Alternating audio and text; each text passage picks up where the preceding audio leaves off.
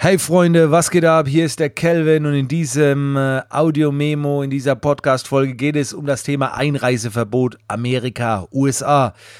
Es gab eine Zeit, da konnte ich nicht drüber reden, weil es mich einfach nur angepisst hat und weil es jeder wissen wollte. Ähm, also die Kurzversion ist, ich habe Einreiseverbot Verbot für die USA. Ob das jetzt nach wie vor noch besteht, weiß ich nicht. Das ist ein Vorfall aus dem Jahr 2012. Also es ist ja siebeneinhalb Jahre her. Und ich werde jetzt mal erklären, was mir passiert ist, dass ich dieses Einreiseverbot bekommen habe. Weil das ist wirklich sehr, sehr krass gewesen und wie gesagt, lass dich so ein bisschen äh, unterhalten. Ich versuche dir da sehr, ich versuche das alles sehr bildlich darzustellen, weil das ist, äh, das ist schon ein bisschen heftig gewesen. Also, wir gehen in den, äh, ab, in den April 2012. Da war das. Und ihr müsst euch vorstellen, zu diesem Zeitpunkt war ich auf dem Peak meiner Karriere als Photoshop-Trainer, als Photoshop-Artist. Okay? Das heißt, ich war äh, international unterwegs. Ich war regelmäßig in Amerika unterwegs und habe dort auch unterrichtet. Also in Deutschland eh. In Deutschland habe ich alles abgeräumt, was man abräumen kann. Ich war bei den größten Agenturen und was weiß ich. Also das war schon krass. Und dann ging es international. Also ich war auf der Photoshop World, ich war äh, in der School of Visual Art in New York, äh, ich äh, wurde nach Dubai geflogen, um dort Photoshop zu unterrichten. Also es war schon geil. Und äh, wie gesagt, in Amerika war ich öfter, äh, öfter gerade in dieser School of Visual Art in New York. Da war ich, glaube ich, drei, vier Mal, habe dort, hab dort unterrichtet. Ja, und irgendwann war ich ähm, gebucht für eine Produktion in Florida, okay, bei Scott Kelby. Also Scott Kelby, ja, der hat so wie so einen eigenen Verlag und dann kann man für die ein Videotutorial erstellen und dann bekommst du, nur dass du die Entscheidung triffst, für die ein Videotutorial zu erstellen, 30.000 Dollar. So.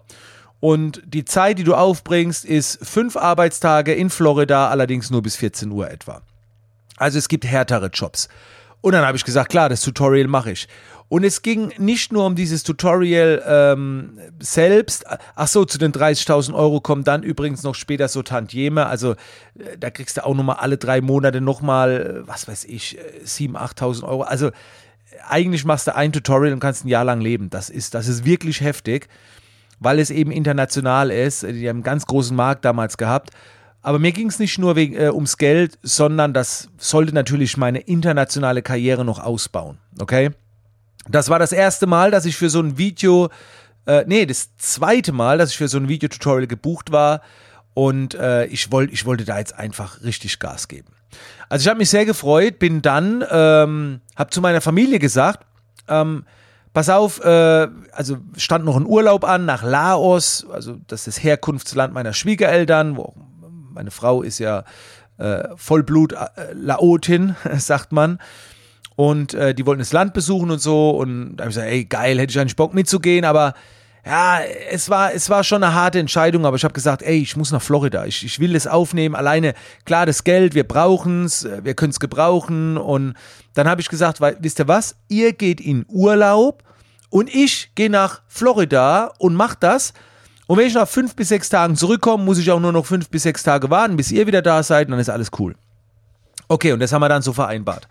Dann habe ich mich verabschiedet und äh, bin Richtung Frankfurt. Ich bin alleine geflogen und äh, der erste Flug ging nach Philadelphia und in Philadelphia musste man dann umsteigen. Und dann kennt ihr das ja, sind die Kontrollen da, dieses Immigration oder wie das heißt.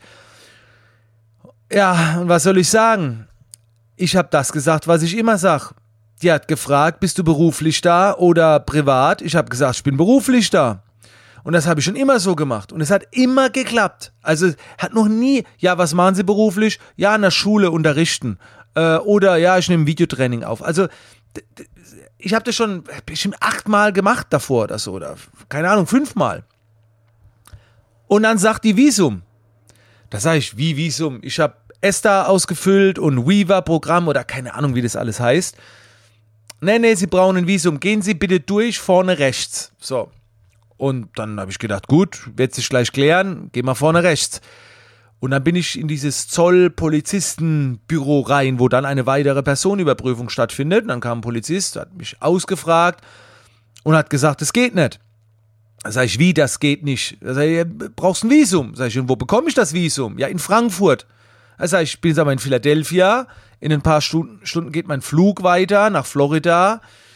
Das geht nicht. Wir können dich nicht einfliegen lassen. Und das war, also da war zum ersten Mal so ein Schock. Also auf der einen Seite Karriere, Zukunft, auf der anderen Seite Peinlichkeit. Was, was soll ich denn jetzt Scott Kelby sagen? Ich kann nicht kommen, ich darf da nicht hin, ich kann nicht produzieren. Die haben ein ganzes Videoteam organisiert. Und das dritte dann natürlich dann mein eigenes Geld, das flöten geht. Also wir reden hier bei, über ein Jahr schon bestimmt 60, 70, 80.000 Dollar, was, was da flöten ging dann.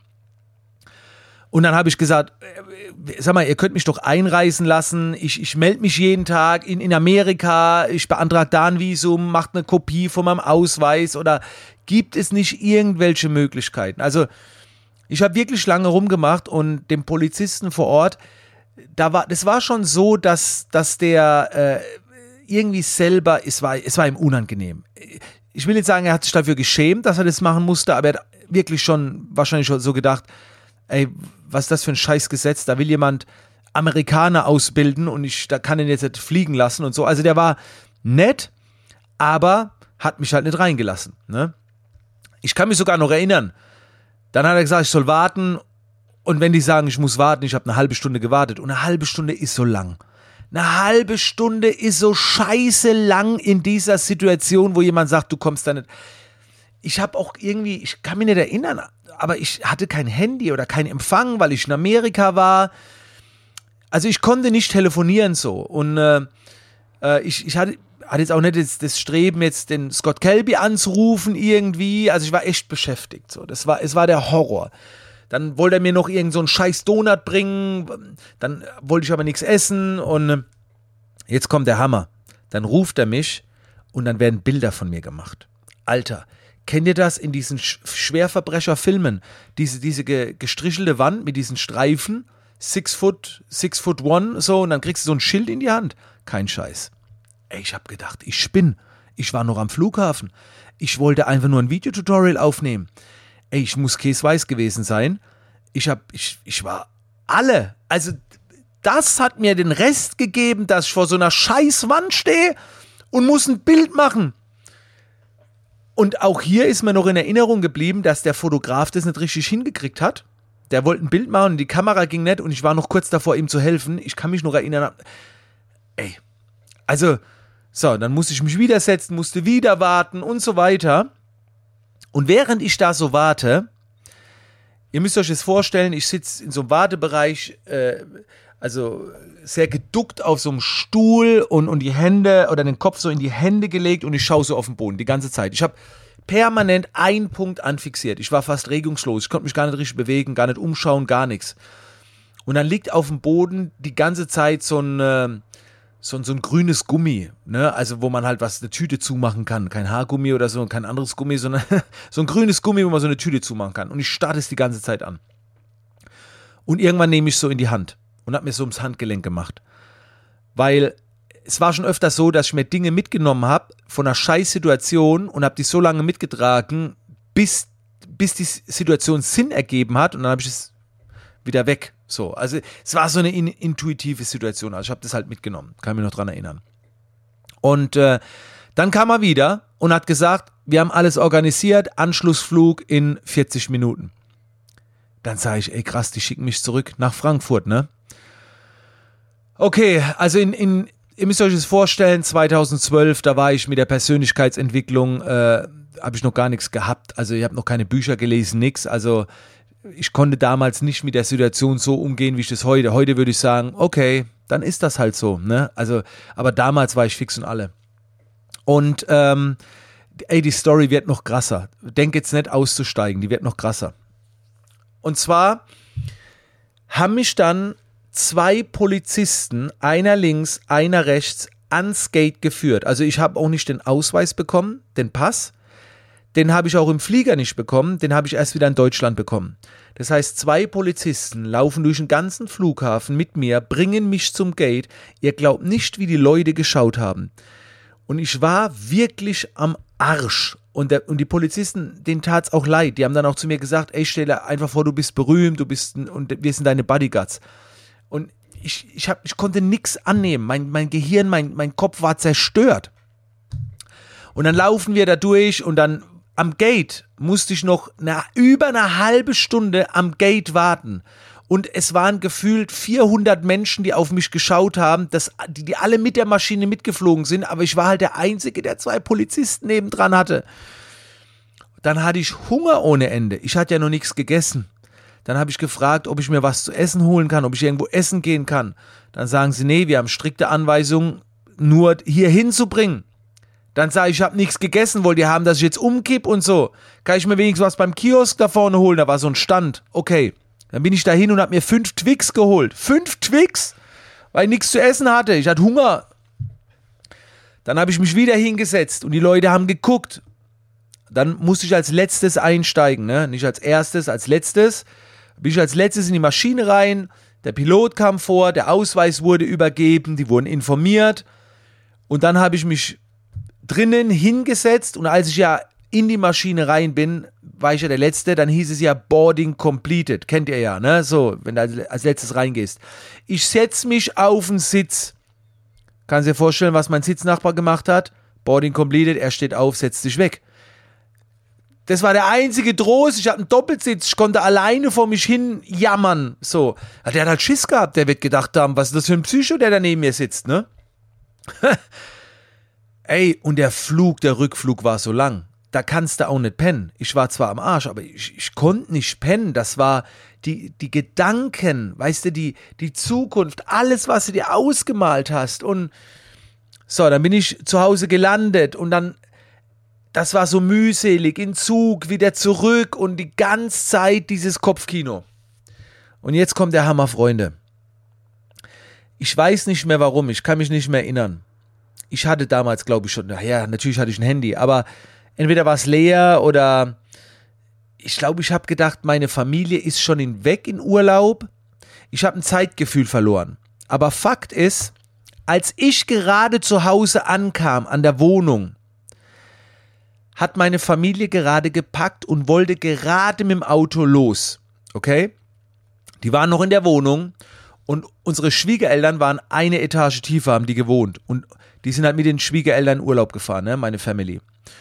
Und dann bin ich oben in die Wohnung und ich habe das nicht wahrgenommen, dass das Auto noch irgendwie steht. Vor allen Dingen bin ich oben in die Wohnung und meine Frau war unten bei den Schwiegereltern und hört oben in der Wohnung jemand rumlaufen. So, jetzt kommt's. Jetzt hat die gedacht, hat die gesagt, Vater, da oben ist doch einer, ne, zu ihrem Schwiegervater so. Und der auch, da oben läuft jemand in der Wohnung rum. Aber es konnte ja niemand da sein, ich war ja in Amerika, ne? aber ich habe es nicht gecheckt, denen irgendwie Bescheid zu geben, weil ich gedacht habe, Adi, die fliegen gerade in Laos irgendwie, ich weiß es nicht mehr. Dann hat mein Schwiegervater irgendwie so einen Knüppel geholt, irgendwas, dann sind die da hochgegangen, haben gehört und ich bin halt in der Wohnung rum, hab, hab ausgepackt, den Koffer, hab was zu trinken gemacht und die hören so an der Tür, ne? Und jetzt kommt's. Jetzt machen sie die Tür auf. Die haben erst so ein paar Mal Hallo gesagt, ich habe es aber nicht gehört, das war also sehr dichte Tür so. Und dann haben sie die Tür aufgemacht und das wurde mir erst später bewusst. Ich bin dann raus an den Gang, weil ich gehört habe, die Tür geht auf, habe ich gedacht, wer kommt denn hier jetzt? So. Und dann sehen wir beide uns und ich bin erstmal erschrocken so, hä? Warum sind die noch da? Ich habe es halt nicht gecheckt. Hab dann auch ein schlechtes Gewissen gehabt, weil ich gedacht habe, warum hast du nicht Bescheid gegeben? Und wisst ihr, was meine Frau gedacht hat in dem Moment?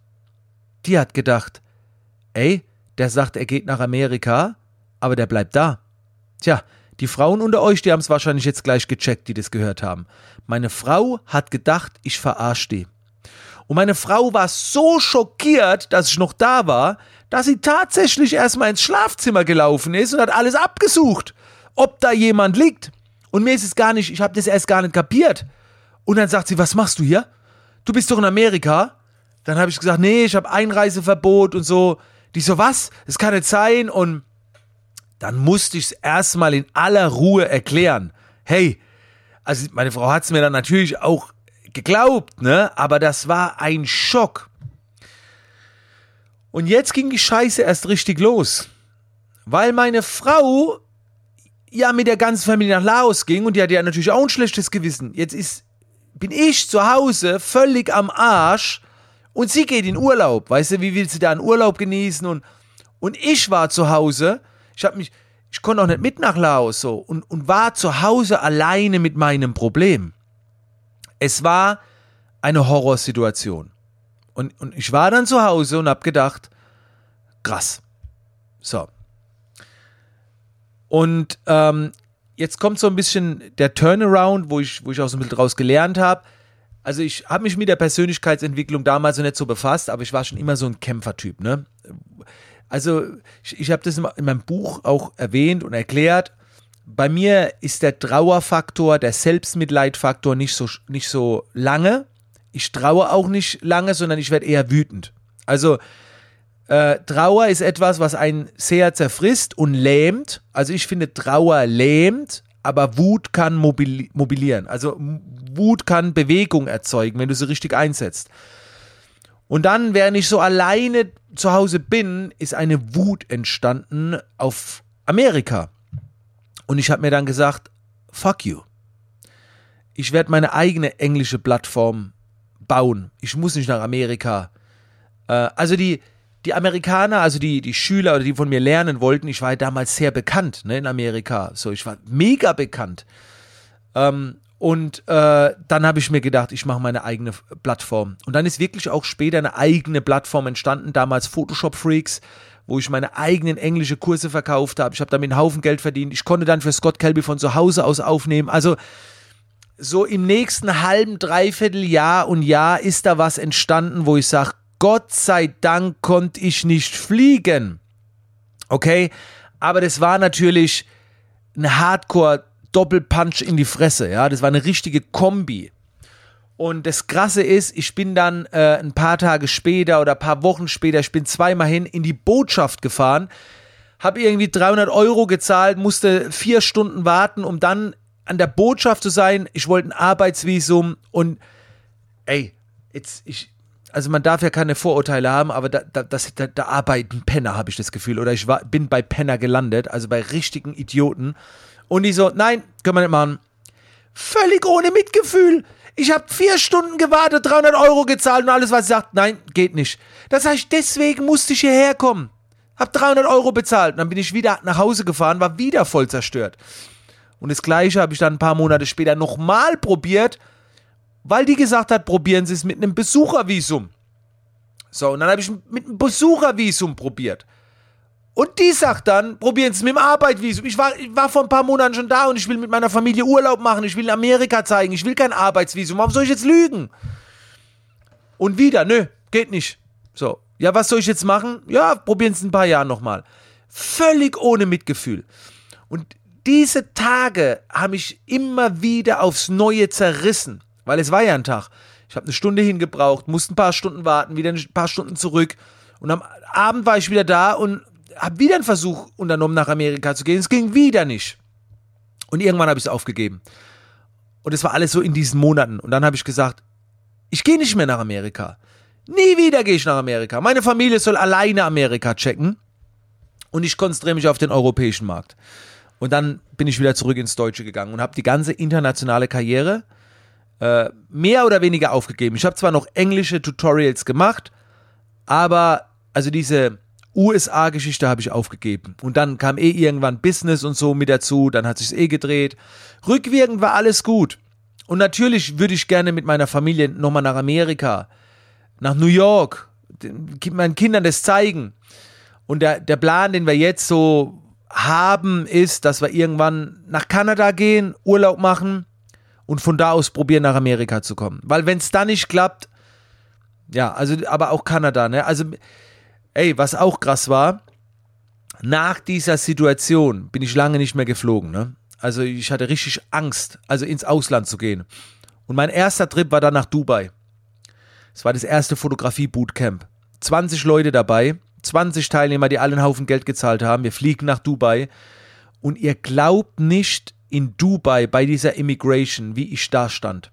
Also, wenn der Typ von der Immigration es nicht bemerkt hat, was ich nicht glaube, wär, dann wäre er blind gewesen. Also ich muss gezittert haben, ich muss geschwitzt haben. Ich war so voller Angst. Also ich habe mir wirklich fast in die Hosen geschissen, dass der wieder sagt, geht nicht. Es war eine unglaubliche Angst. Eine unglaubliche Angst. Und ihr glaubt nicht, wie schön das war, als der mich durchgewunken hat. Ja, have a nice day. Und da war ich drin, in Dubai. Es war nicht Amerika, aber es war, da habe ich gedacht, oh Gott. Alter. Also, ja. Meine Learnings. So, jetzt, wie gesagt, lange Podcast-Folge. Also, wenn du jetzt noch dabei bist, post mir gerne eine Story, Screenshot, dass du die Podcast-Folge gehört hast. Alleine das würde mir schon was bedeuten, dass ich sehe, wer, wer so lange gehört hat.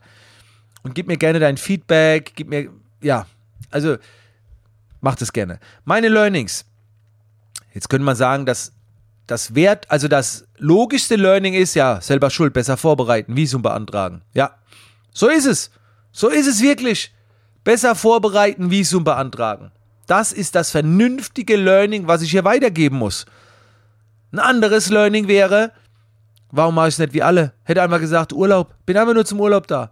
Warum muss ich immer die Wahrheit sagen? Warum? Einfach die Fresse halten. Ich hätte es auch umschreiben können. Was machen Sie hier? Ich gucke mir Florida an. So. Ja. privat oder beruflich? Nee, privat. Ja, ich hätte mir auch privat Florida angeguckt. Und beruflich hätte ich halt dort gearbeitet. Also es gibt so, wisst ihr, man muss ja nicht alles sagen. Man kann es auch sagen, ohne zu lügen. Aber ich kann es halt nicht. Ich habe schon immer die Wahrheit gesagt, bin schon oft auf die Fresse geflogen. Aber okay. Learning ist besser vorbereiten, Visum beantragen und da ist auch alles gut, ne? Aber Amerika ist natürlich immer so ein bisschen heißes Eisen. Mein 2012, ne? Ja, wir wissen, was. Wann war? 11. September. Wann das? Es war doch. Äh, oh Gott, ich bin ganz schlimm. War das 2011? Nee, 2009? Ach, ich weiß gar nicht mehr. War das danach? Alter, ich muss jetzt googeln. Seht ihr, ich bin jetzt, ich bin jetzt äh, so neben der Kappe. Ähm, ich muss es jetzt, ich kann das jetzt stehen lassen, weil ich es nicht weiß. ist ja peinlich. Äh, ach, das war 2001, Alter. Das war ja noch früher. Ist das schon so lange her? Willst du mich verarschen? Na klar, ich habe es damals bei der Bundeswehr gesehen. Ey, ich habe gedacht, ich habe gedacht, das ist jetzt vielleicht 10, 10 Jahre oder 15 Jahre her.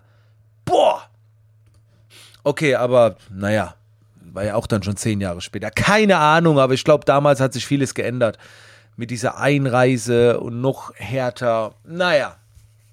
Also, dann habe ich auch noch gelernt, für jede noch so krasse Situation, Leute, egal was für einen Schlag du in die Fresse bekommst, das schafft immer eine neue Situation, eine neue Ausgangslage mit neuen Möglichkeiten weil hinter so einem Schlag in die Fresse meistens dann eine zukünftige Veränderung steckt und sehr viel Learning.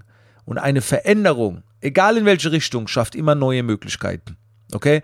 Selbst wenn du deinen Wohnsitz verlierst und woanders hin musst, gibt es dort woanders neue Möglichkeiten.